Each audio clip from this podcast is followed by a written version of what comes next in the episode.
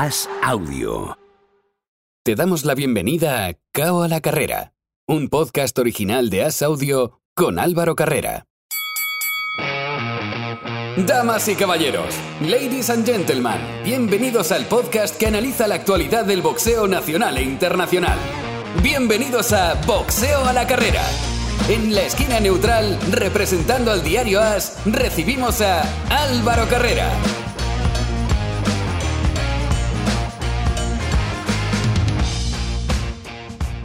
Hola, ¿qué tal amigos? Bienvenidos al primer asalto de Cao a la carrera, bienvenidos al tiempo para el boxeo, para hablar del noble arte. Siempre nos vamos en primer lugar hasta la Ciudad de México, donde nos espera el periodista del diario Récord, Carlos Zulbarán. Hola Carlos, ¿qué tal? Hola, saludos a todos, gracias. Y en Madrid, patrocinado por Taipan Brab, tenemos como siempre a Oscar Zardaín. Hola Oscar, ¿qué tal? ¿Qué tal? ¿Cómo estáis? Qué raro se me están haciendo estas semanas. No, sé a vosotros, pero a mí se me está haciendo rarísimo sin, sin grandes cosas que llevarnos a la boca. Vale, que peleó Joe Smith, que, que va a pelear Russell, pero me falta un poco de, de acción, Carlos. Sí, la verdad, este, estas veladas de a, a cuentagota, pocos boxeadores de, de, renombre, la verdad se está haciendo pesado. Ya, ya espero que llegue febrero, que sea marzo para ver a, a mexicanos, para ver a los, a los mejores nombres este, subiéndose al ring. Lo más destacado del pasado fin de semana, Oscar, eh, ganó eh, Joe Smith Jr., retuvo el Mundial WBO del semipesado, noqueó en el noveno a Steve Geffard. Bueno, una pelea muy fácil como se esperaba había llegado el rival a última hora, era superior. Y no sé, la única duda que me queda es que quizá igual podrían haber parado incluso antes la pelea. Sí, sí, fue muy superior. La verdad que a partir del cuarto quinto salto le pasó por encima. Y pero bueno, me gustó, me gustó, metió ritmo, es muy fuerte Smith, es muy fuerte. Hay que ver que quizás se pueda hasta aguantar los golpes de Beterbiev en caso de que se esa pelea, que eso me parece muy interesante y maneja muy bien los, la, la, su, su, envergadura, ¿no? Lo utiliza muy bien. A mí me gusta bastante Smith desde hace ya tiempo que le sigo. Y, y bueno, mmm, entiendo que el favorito sería Beterbiev en esa posible pelea de la que se habla. Y tampoco es una vara de medir la, la pelea de este fin de semana, porque el rival, como tú dices, era eh, repescado última hora. Pero me parece un combate interesante, el Smith-Beterbiev. Y Smith Carlos, otro que levanta la manita con Canelo Álvarez, un Canelo que seguimos sin saber nada claro de él. Lo que sí que parece más o menos claro es que la primera fecha tentativa es la del el 7 de, de, mayo. Habitualmente coincide con el 5, pero siempre pues, se va jugando fin de semana de antes de después. Parece que será después del día 5, el día 7, el, el, día elegido por Canelo, que es lo que todos estamos esperando, porque yo creo que en cuanto Canelo elija, muchas más ecuaciones se van a ir resolviendo. Sí, por supuesto. Eh, a Canelo le gusta pelear en esas fechas eh, grandes para nosotros, grandes fechas mexicanas en Estados Unidos, mayo, septiembre. Ha dicho que, en esta semana posiblemente se dé a conocer el rival de, ya de Canelo. Ahí Smith también levantó la mano, ¿eh? Al final, él había dicho que no, que no le gustaría pelear con Canelo, pero al final cuando ves cuántos billetes verdes puedes llevar a la bolsa, cualquiera, cualquiera alza la mano. A mí, a mí también me gustaría un poco más la pelea con, con Beterbiev, ¿eh? Este, también descartando un poco ahí la, de la ecuación a, a Smith. Referente a Canelo, pues a unas semanas ya se habla absolutamente de todos, de este, hasta que pueda ser Kamaru Usman de, de UFC, Big Paul, también por ahí sonó el nombre de, de Charlo hay que esperar. El único que tiene la decisión es, es Canelo. Y como es agente libre, pues al final puede tomar el camino que más le convenga y obviamente que, más dinero le, genere. Este próximo sábado 22 solo hay un gran combate, gran combate porque vemos a alguien que, que bueno, que se ve a cuenta gotas, como es Gary Russell, pelea contra Maxayo, expone el WBC del Pluma, dos años sin verle, y es un poco lo que comentábamos la semana pasada, Oscar. Hay ganas de verle, pero tampoco es un boxeador que genere nada con esa inactividad que tiene. No, no, es la verdad que es, es un misterio lo de, lo de Russell, porque yo creo que está tiene nivel o, debería tener nivel, porque claro, después de dos años de parón vamos a ver qué, qué sucede.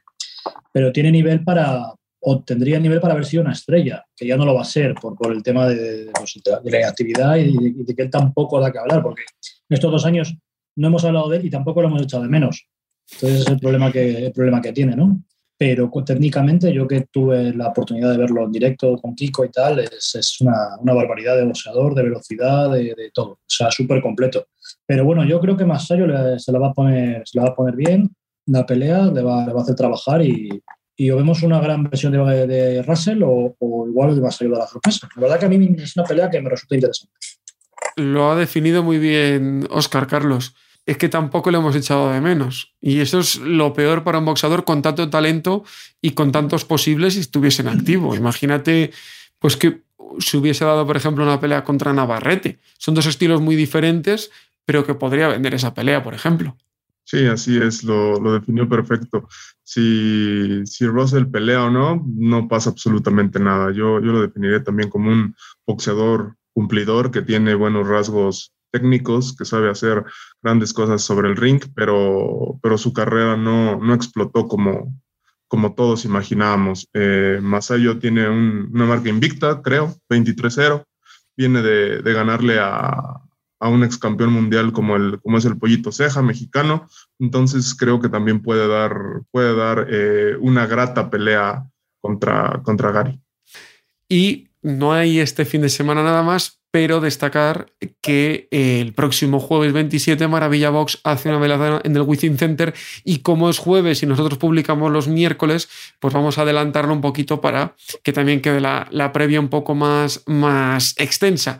Lo más destacado, Oscar, obviamente, es ese regreso de, Sergio, el que escuchábamos la, la, semana pasada, que es la duda, ¿no? Verlo cómo sigue, cómo, cómo sigue avanzando y cómo ha corregido los errores que tuvo en su, en su última pelea. Sí, sí, está claro. Vamos a ver si es un, una evolución o, o, realmente, pues, oye, no, eh, se ha quedado ahí Sergio por, por, un tema de edad, por un tema de, de, capacidad física, ¿no? De, de, la ley de la naturaleza.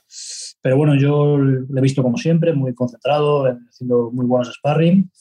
Y, y, bueno, creo que es un rival que si se le da bien se puede lucir, puede hacer un gran combate y como te comenté anteriormente, eh, la idea es buscar en mayo una, una pelea de, de, mayor envergadura para pues una prueba ya seria para ver si, si podemos estar a nivel, a nivel mundial o, o no. Muy interesante también el combate entre Bernard Torres, que tiene su primer gran examen contra el argentino Peruene. Sí, para mí es la pelea la, la que más eh, ganas tengo de ver, porque quiero ver a, a, a Torres, quiero ver, eh, lleva, hizo un 2021 un poco, eh, no tuvo muchos combates, por esto aquello que comentamos de la posibilidad de ir a Estados Unidos y demás, estuvo un poco parados, pero, pero creo que, las dos actuaciones que tuvo fueron muy buenas, eh, contra rivales vale, quizá eh, jornaleros o, gente que no, que no es de, gran, de, primer nivel, pero gente dura que aguanta y él los noqueó y los, los pasó por encima. Y, y, contra este argentino va a tener que trabajar porque es un chico que yo lo pude ver con, con Musa, las toma, eh, responde, es también zurdo, o sea, va a ser, creo que va a ser un gran Y Carlos, eh, ¿se habla ya de Sergio Martínez como una opción real al otro lado del charco? ¿O todavía en México se escucha que está volviendo, pero no, no se acaba de fiar el público que no lo ha visto de, de cómo está Sergio? No, la verdad es que aquí Sergio siempre ha tenido un, un gran nombre. Eh, lo conoció mucho la gente desde, aquel, desde aquella victoria contra, contra Chávez Jr. Sin embargo, ahorita eh, todos estamos esperando ver a ese Sergio, a ese Maravilla Martínez, que, que, otra vez explote y que otra vez el nombre se vuelve a escuchar aquí en México. Todos estamos expectantes de lo, de lo que pueda hacer. Y en esa velada estará nuestro primer protagonista del día de hoy, que es John Fernández. Hola John, muy buenas. ¿Qué tal Álvaro? ¿Qué tal? Por fin te, te, vemos en el cuadrilátero, que yo te veo todas las semanas en New Boxinera, pero ya hay ganas de verte en el, en el ring. Yo imagino que más ganas tienes tú de, de verte, ¿no? Sí, la verdad que tenía ganas ya, porque además, bueno, después de la derrota, pues eh, lo que siempre digo que pasa en el boxeo es que cuando pierdes, pasa mucho tiempo hasta que vuelves a pelear, entonces te, sigues teniendo ese mal sabor de boca. Eh, nos dijeron que a lo mejor peleábamos en diciembre y tal, pero bueno, al final hasta, hasta enero, pues eh, hemos tenido que esperar, pero ya por fin Es que al final no deja de ser la última pelea en el mes de julio, que han pasado mucho, mucho tiempo. Sí, tuvimos que recuperar por lo del oído. Todo agosto estuvimos, bueno, yo creo que estuve sin entrenar todo agosto, o algún día igual hice algo de pesas o algo así, pero sin entrenar por el tema del oído para recuperarlo bien. Y luego ya empezamos a entrenar, pues eso, septiembre, octubre, noviembre, así que ha sido larga la preparación. Eso te iba a decir, porque lo más importante sobre todo era volver, pero volver con el oído bien, que es una parte fundamental. O sea, es que no sabes lo importante que es el oído hasta que lo tienes mal, ¿eh? O sea, el día que me pasó lo de la perforación, cuando notaba que me o sea, que pues, al final que pierdas el equilibrio y todo eso, dije, uy, esto hay que, hay que recuperarlo bien, esto no es una tontería. Aún así nos arriesgamos y peleamos, eh, pero bueno, ya teníamos que hacerlo. Y luego en agosto me dieron los vértigos, nada, estuve tres días así un poquito regular, pero claro, ¿por qué? Porque fui a la Warner, fui a saltar las colchonetas con mis hermanos, entonces si ya estaba mal el oído, imagínate dando volteretas, pero bueno, ya todo perfecto, haciendo guantes bien, no, o sea, realmente no noto nada, por así decirlo. En, en, ese combate, yo cuando me contó Tinin lo de la perforación, eh, que lo hablé también contigo, yo pensaba, esto tiene que ser rápido. Como la pelea se alargue, cuanto más se alargue, peor para John. Eh, eh, un poco lo tuviste en la mano, porque casi casi llega. Eh, sí, bueno, o sea, realmente eso de que si se alarga peor, realmente no lo sabíamos. O sea, pasó una cosa, ¿no? Que cuando me pasó lo del oído, les dije a, bueno, a Tinin, a, Miguel y a Torete que estamos ahí, oye, no vamos a hablar más de esto, yo no se lo voy a contar a nadie en España, no quiero que nadie me pregunte, como si no tuviésemos nada. Entonces, claro, al final Mm, pues sí, sí que es cierto que ahora lo pienso en frío y digo, bueno, pues la última semana y media yo no, no hacía casi defensas porque si me movía la cabeza rápido me mareaba. Entonces, bueno, pues igual en la pelea me afectó, no lo sabemos. Entonces, bueno, sí, lo tuve ahí en la mano en el, en el 6 que le tiré y además yo creo que estamos haciendo una buena pelea. Pero bueno, justo me pilla también en ese oído casualmente. Eh, se juntó todo un poco, pero bueno, es lo que digo siempre, que no sabemos si hubiese ganado o no, nunca, eso nunca se sabe. ¿Qué te ha aportado como boxeador esa pelea?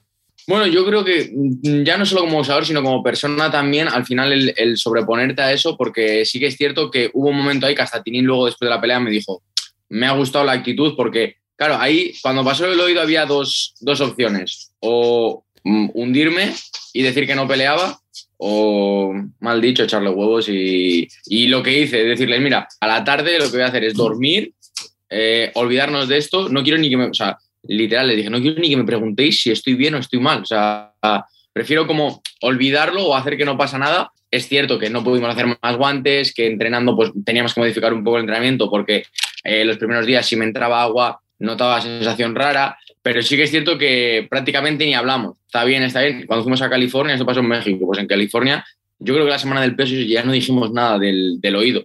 Entonces subes al ring, eh, no sin la lesión, porque la lesión sigue estando ahí, obviamente, pero como que no le echas cuenta. Y ahora, pues viéndome desde fuera un poco, sí que pienso, igual estuve como demasiado sin mover, o sea, como que no moví mucho la cabeza. Puede ser que esto inconscientemente, no sabemos. Yo, bueno, yo no lo sé por lo menos. O sea, puede ser que me pasase por eso. Sí, puede ser que no. No sé, no sé. Pero bueno, al final fue una buena experiencia. Creo que pese a la lesión, y es lo que dije en un vídeo hace poco, que ya no solo fue la lesión, llevaba año y medio sin pelear. Es cierto que con la cuarentena y tal, yo emocionalmente lo he pasado jodido. O sea, como, muchísima gente, yo lo he pasado mal y no he estado como. No.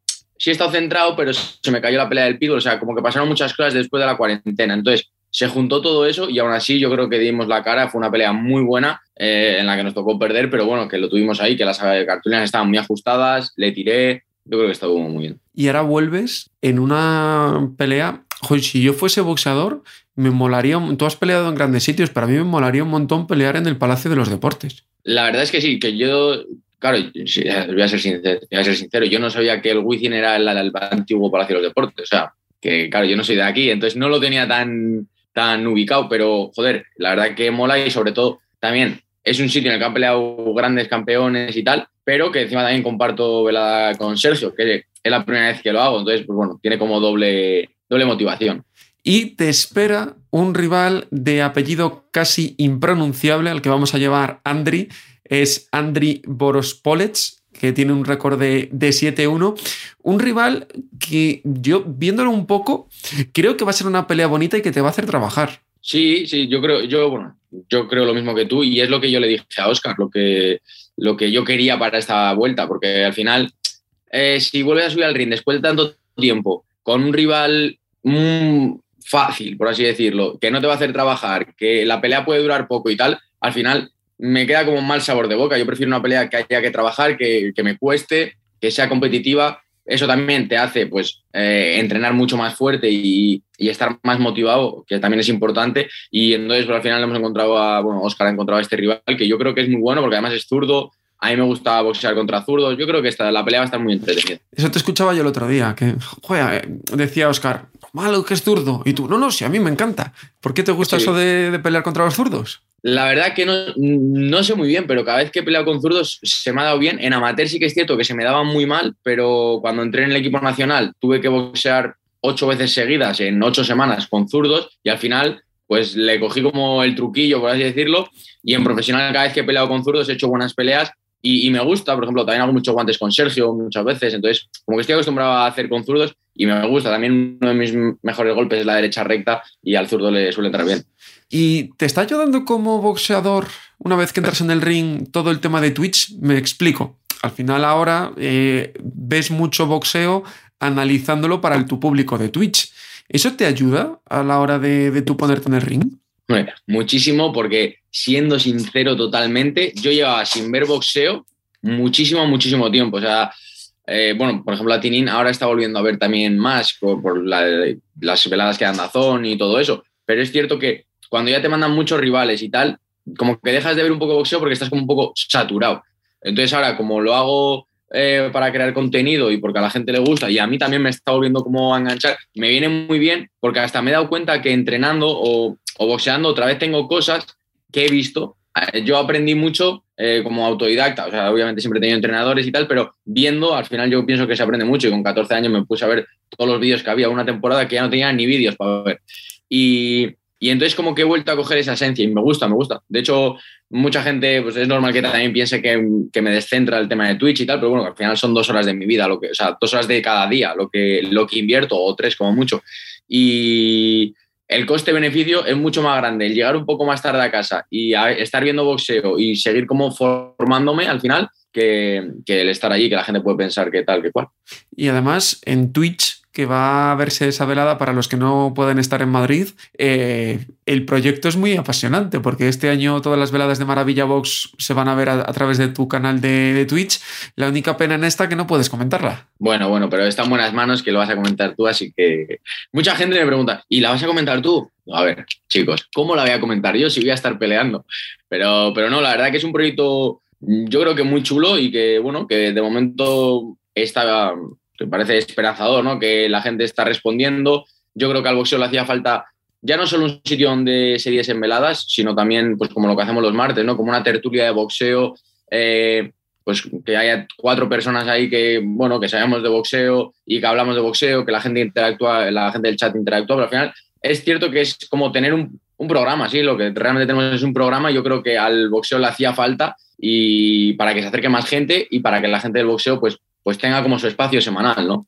Cambiando de nuevo a tu carrera, el próximo paso, mayo-junio, Samuel Molina, no es casualidad que yo os haya metido en el mismo programa. Ahora estoy hablando contigo, después voy a estar hablando con él. Eh, ¿Ya hay ganas de esa pelea? Porque, joder, todo el mundo tenemos muchas ganas. ¿Tú tienes ganas ya de que pase y de que se acabe también un poco el rum rum? Porque lleva mucho tiempo sonando. Mira, te voy a ser sincero. Eh, lleva tanto tiempo sonando y hemos estado dos veces, creo, o tres, no estoy seguro, vamos a decir dos, en el mismo punto de que ya hemos negociado todo y tal, y al final, no, por una cosa o por otra, no se ha podido hacer, que, bueno, que pensar en qué puede pasar de aquí a mayo, pues, pues es que nunca se sabe. Eh, es lo que digo siempre. Eh, a él ahora ha dicho que quiere hacer una pelea con Parra o con Ratón Pérez por el campeonato de España. Si pelea entre medias, o sea, si antes de nuestra pelea pelea entre medias, se corta, se lesiona, es que pueden pasar mil cosas. Entonces, lo, voy a comentar, lo voy a comentar ahora con él. Parra finalmente no es el rival y están buscando rival. O sea, que podría ser ah, Ratón o podría ser otro y ya directamente la tuya. Pero sí, bueno, que, tenéis que pelear los dos. Para mí, se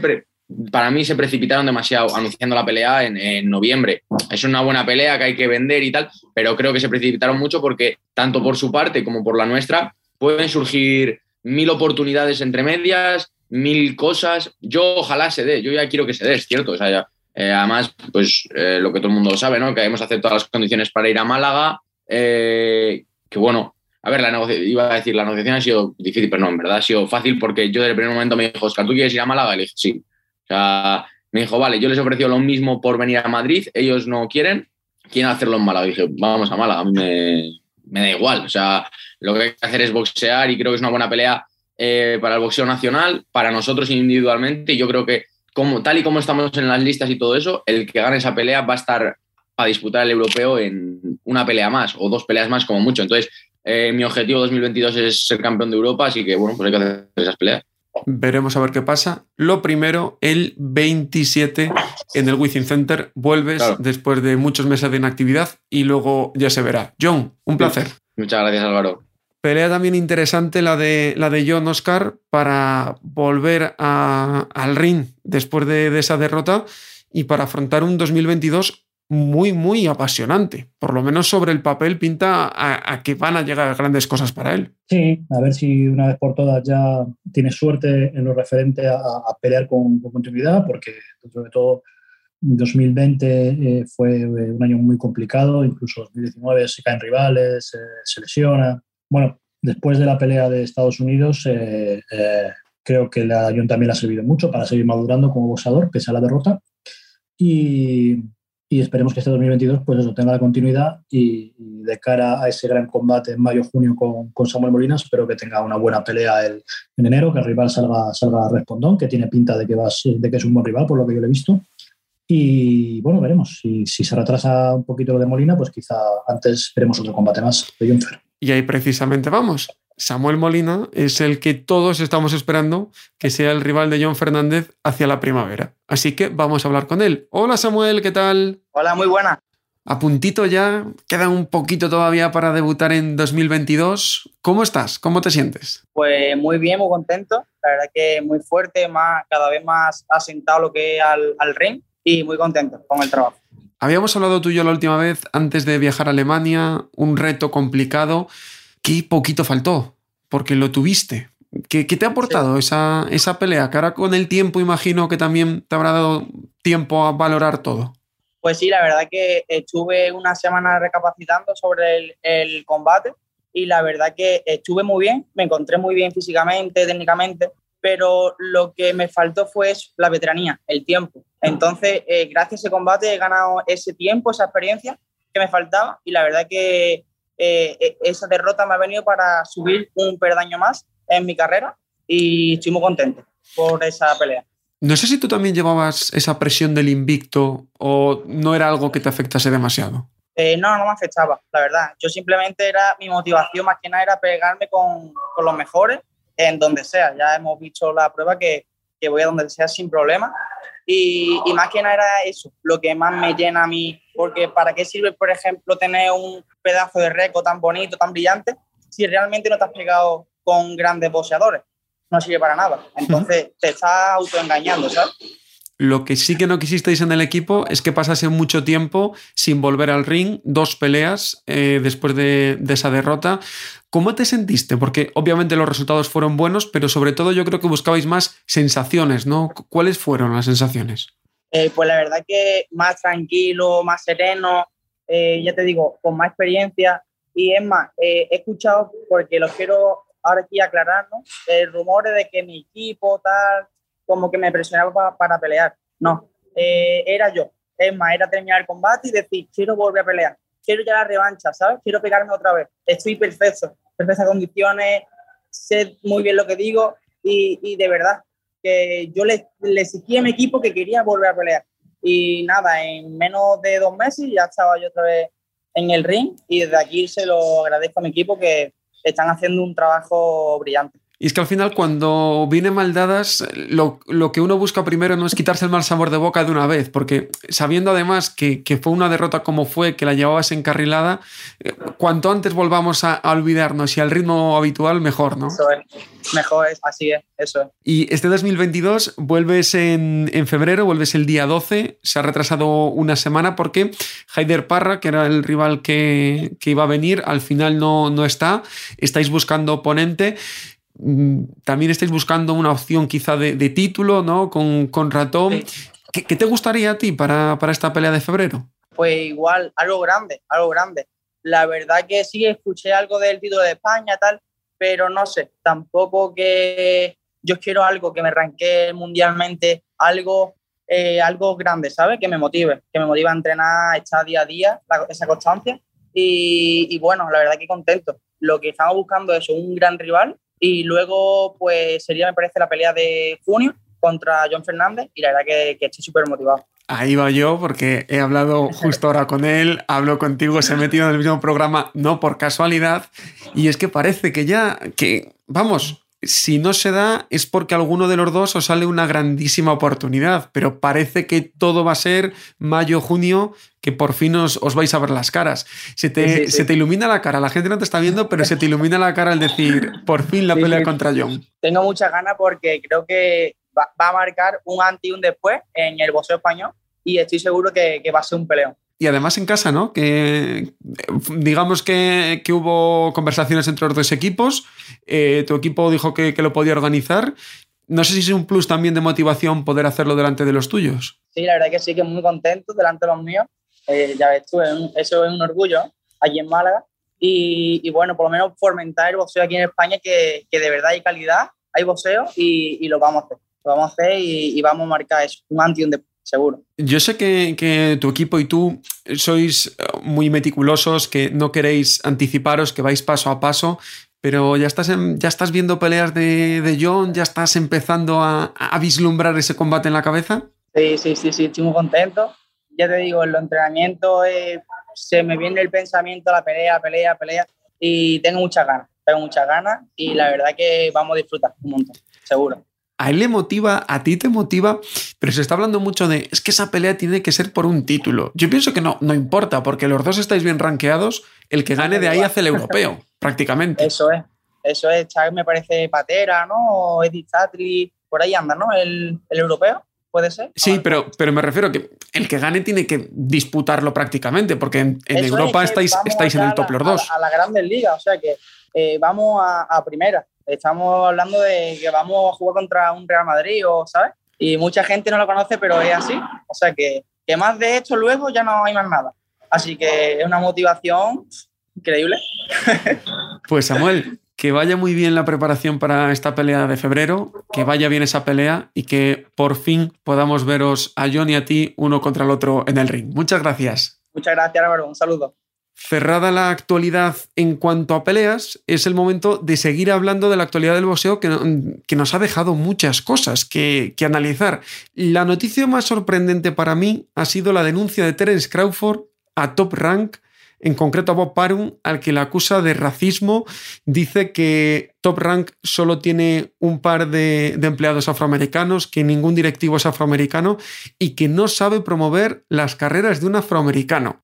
Esto todo días antes porque el pasado lunes fue el 80 cumpleaños de Ali, que precisamente Bob Parum fue parte muy importante en, su carrera. Resulta un poco, no sé, a mí me parece un poco pataleta ¿no? de, de Crawford, es decir, no me has dado las peleas que quiero, voy a ver si te saco el dinero por otro lado. Eh, sí, desde luego, vamos, yo acusar al, promotor de Muhammad Ali de racista me parece, una, parece una tontería y una parida, la verdad, hablando claro. Eh, eh, además, Crawford las últimas bolsas ha ganado bastante dinero. Tiene bolsas de 4 millones, de 2 millones y pico. Ha ganado bastante dinero. El problema es que igual él se piensa que genera más de lo, de lo que gana, que lo dudo bastante, la verdad. O sea, yo creo que ha tenido una carrera bastante buena, bastante lucrativa. Creo que Top Run ha llevado muy bien, pero llegó un punto en que el peso welter, pues tal como están las cosas, hay mucha competencia y estaba, está copado por, por PBC, ¿no? Entonces, bueno, es normal que él intente buscar su otro camino, pero a mí lo que dices tú me parece un poco pataleta y me parece vamos, completamente fuera de lugar, porque además eh, el caso de Bob Barum es un promotor de, con una carrera muy larga. Ha demostrado sobradamente que, vamos, cualquier cosa, creo que, creo que posiblemente sea el menos racista de todos. Es que, es que alguno lo es, ¿no? Pero que, que ha tenido boxadores de todas las razas, religiones, colores y ideologías. Cuanto menos curioso toda esta situación, ¿no? Carlos acabó el contrato en noviembre, llegó ahora la, la denuncia. Obviamente no, no le va a parar, estará mirando su futuro, pero no deja de llamar la atención. Sí, por supuesto, me parece me parece un hecho muy mal. Me parece que hizo Crawford muy mal al, al hablar sobre esto. Creo que por lo que, por lo que se puede ver, es como si un hijo denunciara a un padre, ¿no? Yo lo veo de alguna, de alguna manera así porque Bob Arum llevó muy bien la carrera de, de Crawford y ahora que tal vez quiere sacar dinero y, verse en, otros, en otras promotoras, me parece que no es, no es la forma. Es que además 10 años han estado juntos y en estos 10 años no ha habido problemas eh, toda la felicidad entre ellos, posaban juntos, lo pasaban bien juntos y cuando se acaba es cuando llega el problema. ¿Dónde pensáis que, que puede acabar ahora Terence Crawford? Lo más lógico sería Premier Boxing, ¿no, Oscar? Sí, sería lo más lógico. Y creo que sería lo más inteligente por su parte, porque creo que agente libre no, de agente libre quizás sacaría un combate y, o sea, él no genera un dinero como lo puede generar Canelo. no, no, no tiene eso para ser agente libre. Y creo que a un boxeo de sus características, la promotora que más partido le va a sacar es PBC. Creo que, creo que en Matchroom, por ejemplo, le pasaría un poco lo que le pasaba últimamente con Torra. Creo que, que PBC debería ser su, su, nueva casa. Carlos, ¿tú dónde piensas que va a acabar? Sí, también creo que en, en PBC ahí también hay buenos nombres eh, en peso welter y me parece que se pueden hacer buenas combinaciones de, de gente libre firmando con, con, uno, con otro. Me parece que, que ahí se equivocaría Crawford. En cuanto a combates confirmados, que la semana pasada se confirmaron muchísimos, el, uno de los que más han corrido para cerrar, sí creo que es muy interesante, el de Tony Yoka contra Ergovic. Eh, faltaba que Yoka aceptase, lo ha aceptado, falta fecha Oscar, pero es un pleito muy, muy interesante. Sí, buenísimo. A mí me encanta. Una típica pelea que sí estaré atento para poder verla en directo porque, bueno, aparte va a ser hora europeo, que, que es una alegría, pero además creo que en Francia va a vender muchísimo, muchísimo. O sea, sí, creo que se puede ir a la pista central de Roland Garros tranquilamente, que la van a, la van a llenar. Y además es muy, muy incierta, no, no sabría yo tampoco a quién irle, porque parece como que encajan uno con el otro y, y los dos tienen sus, sus, chances. Y se conocen bien de la etapa amateur, han peleado varias veces y resulta interesante. Dos de mexicanos, Carlos, Valdez contra Sakura Stevenson, combatazo, 30 de abril en Nueva York, y Carlos Cuadras, que se enfrentará con Sorruk Bitsai. La velada iba a ser el 5 de febrero, se mantiene, pese a que Jesse Vargas se ha caído por COVID y no peleará contra Lion Smith en, esa fecha. Dos peleas interesantes, pero la de Valdez y Stevenson me parece una de esas de marcar el rojo, en rojo en el calendario y no perderse bajo ningún concepto. Sí, por supuesto. Además, esa pelea de, de, Stevenson contra Valdés tiene creo que todos los ingredientes, ¿no? Se han dicho, se han insultado, se han respondido, la pelea se ha calentado por varios, por varios años y ahora lo único que resta es, es verlos en el ring. Me preocuparía un poco por Valdés, por cómo ha, ha sorteado todo lo que le ha venido extradeportivo desde, desde aquel presunto dopaje, desde que no se vio bien contra con Seisao y, y, cómo puede llegar esta gran pelea contra, contra Stevenson. Eh, me parece que va a ser un choque espectacular, que desde, desde ahorita por la, por la combinación de estilos podríamos pensar que podría ser una para pelea del año. Respecto al Cuadras contra Zorro Side, pues esperamos una, una, revancha también explosiva. Ya, ya Cuadras le ganó en, en, en una primera ocasión, eh, sufrió y en los últimos rounds fue que sacó el, el triunfo. Eh, espero ya ver a los mexicanos arriba del ring y ver, ver ese carácter y, verlos sangrando y verlos levantándose del, del ring y teniendo una, una, gran victoria. Lo único malo del Valdez Stevenson, Oscar, es que coincide con otra de las que no nos queríamos perder. Katie Taylor contra Amanda Serrano. Esa será en Nueva York. Qué pena que coincidan y qué bien que pelee Katie Taylor. Y además también en el boxeo femenino Terry Harper va a volver en el peso ligero contra Heather Hardy, la ex campeona del mundo. Van a tener un cinturón WBA intermedio en juego. Peleas las dos interesantes. La de Harper será en la velada de, del Conlan contra Good. Y la de Katie Taylor y Amanda Serrano es la que estábamos esperando desde hace mucho. Sí, desde luego. La verdad que el boxeo femenino está ahora mismo a un, a un nivel eh, altísimo tenemos la fortuna ahora de estar viviendo quizá una época dorada en la que la podemos, volver a, que la podemos ver en, en vivo y en directo, ¿no? Y, y sí, eh, la pelea de, de, Katie con, con Amanda es yo creo que la, la, que todo el mundo quería ver y mira, por fin la vamos a poder ver.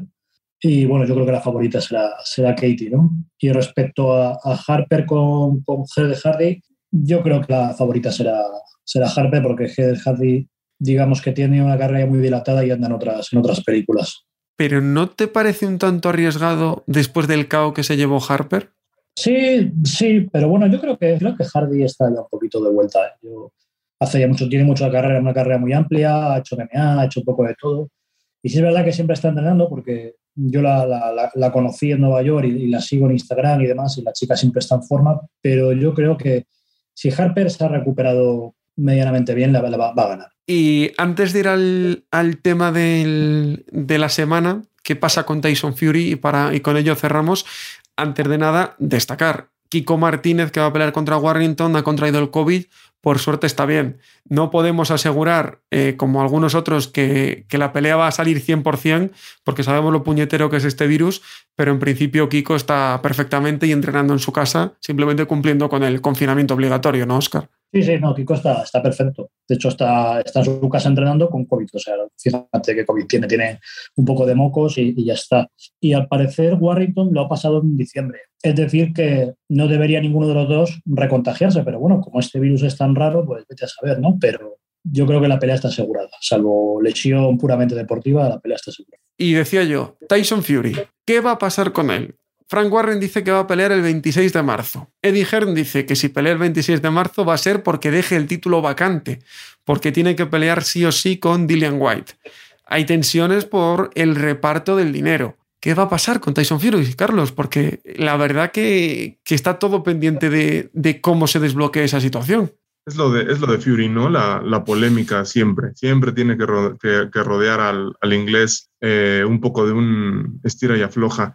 Eh, pues Dylan White ha dicho que, que, se le hace poco, poco dinero el que, el que le ofrecen, entonces por ahí está supos, seguramente el problema. El, el CMB tendría que, que, entrar ya, ya, ya atrasó un poco las, las negociaciones. No sé si el WBC eh, esté dispuesto a, a, intervenir un poco más o si le convenga más que Dylan White sea el, el campeón verde y oro eso tendría, eso tendríamos que verlo más tarde. Yo, yo creo que no, que no va a dejar tirado el título Tyson Fury por, por lo que implica, ¿no? De, de, las próximas peleas que pueden venir contra, contra Usyk o contra este Joshua. Entonces, me parece que esto nada más es un poco de, de aire para, para ampliar las negociaciones para, y para llevarlas a buen puerto.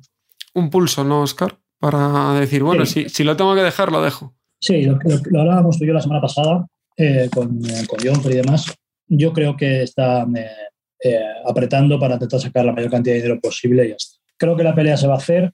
Al final, aunque no nos gusten los cinturones y los títulos, tampoco es plato de buen gusto para nadie eh, dejar los cinturones o, o, o, quedarse sin ellos, aunque en este caso Fury yo creo que, que, sinceramente creo que daría un poco igual, ¿no? Además es el campeón lineal, tiene cinturón de ring, pero, pero sí, llegar a un acuerdo seguro. Además, una pelea que en Reino Unido va a vender bien. Entonces, va a haber dinero. Pues veremos, a ver cómo va evolucionando todo, porque como veis, hay mucha más actualidad que combates propiamente dichos. La próxima semana será tiempo para hablar de más boxeo y hacerlo con Carlos Zulbarán. Muchas gracias. No, al contrario, gracias a ustedes. Oscar Zardaín, un placer.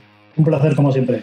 Y a vosotros que estáis del otro lado, os escuchamos en una semana, nos escucháis en este caso en una semana si queréis eh, seguir la actualidad del noble arte y si queréis saber todo lo que se viene esta semana de MMA, que es mucho, y también de lucha libre, no desconectéis de Cabo a la Carrera. ¡Chao, chao!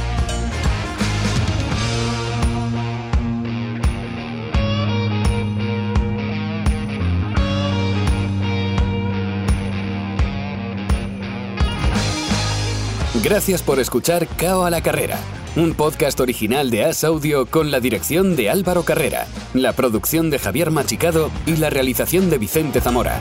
Todos los miércoles en la sección de As Audio en as.com.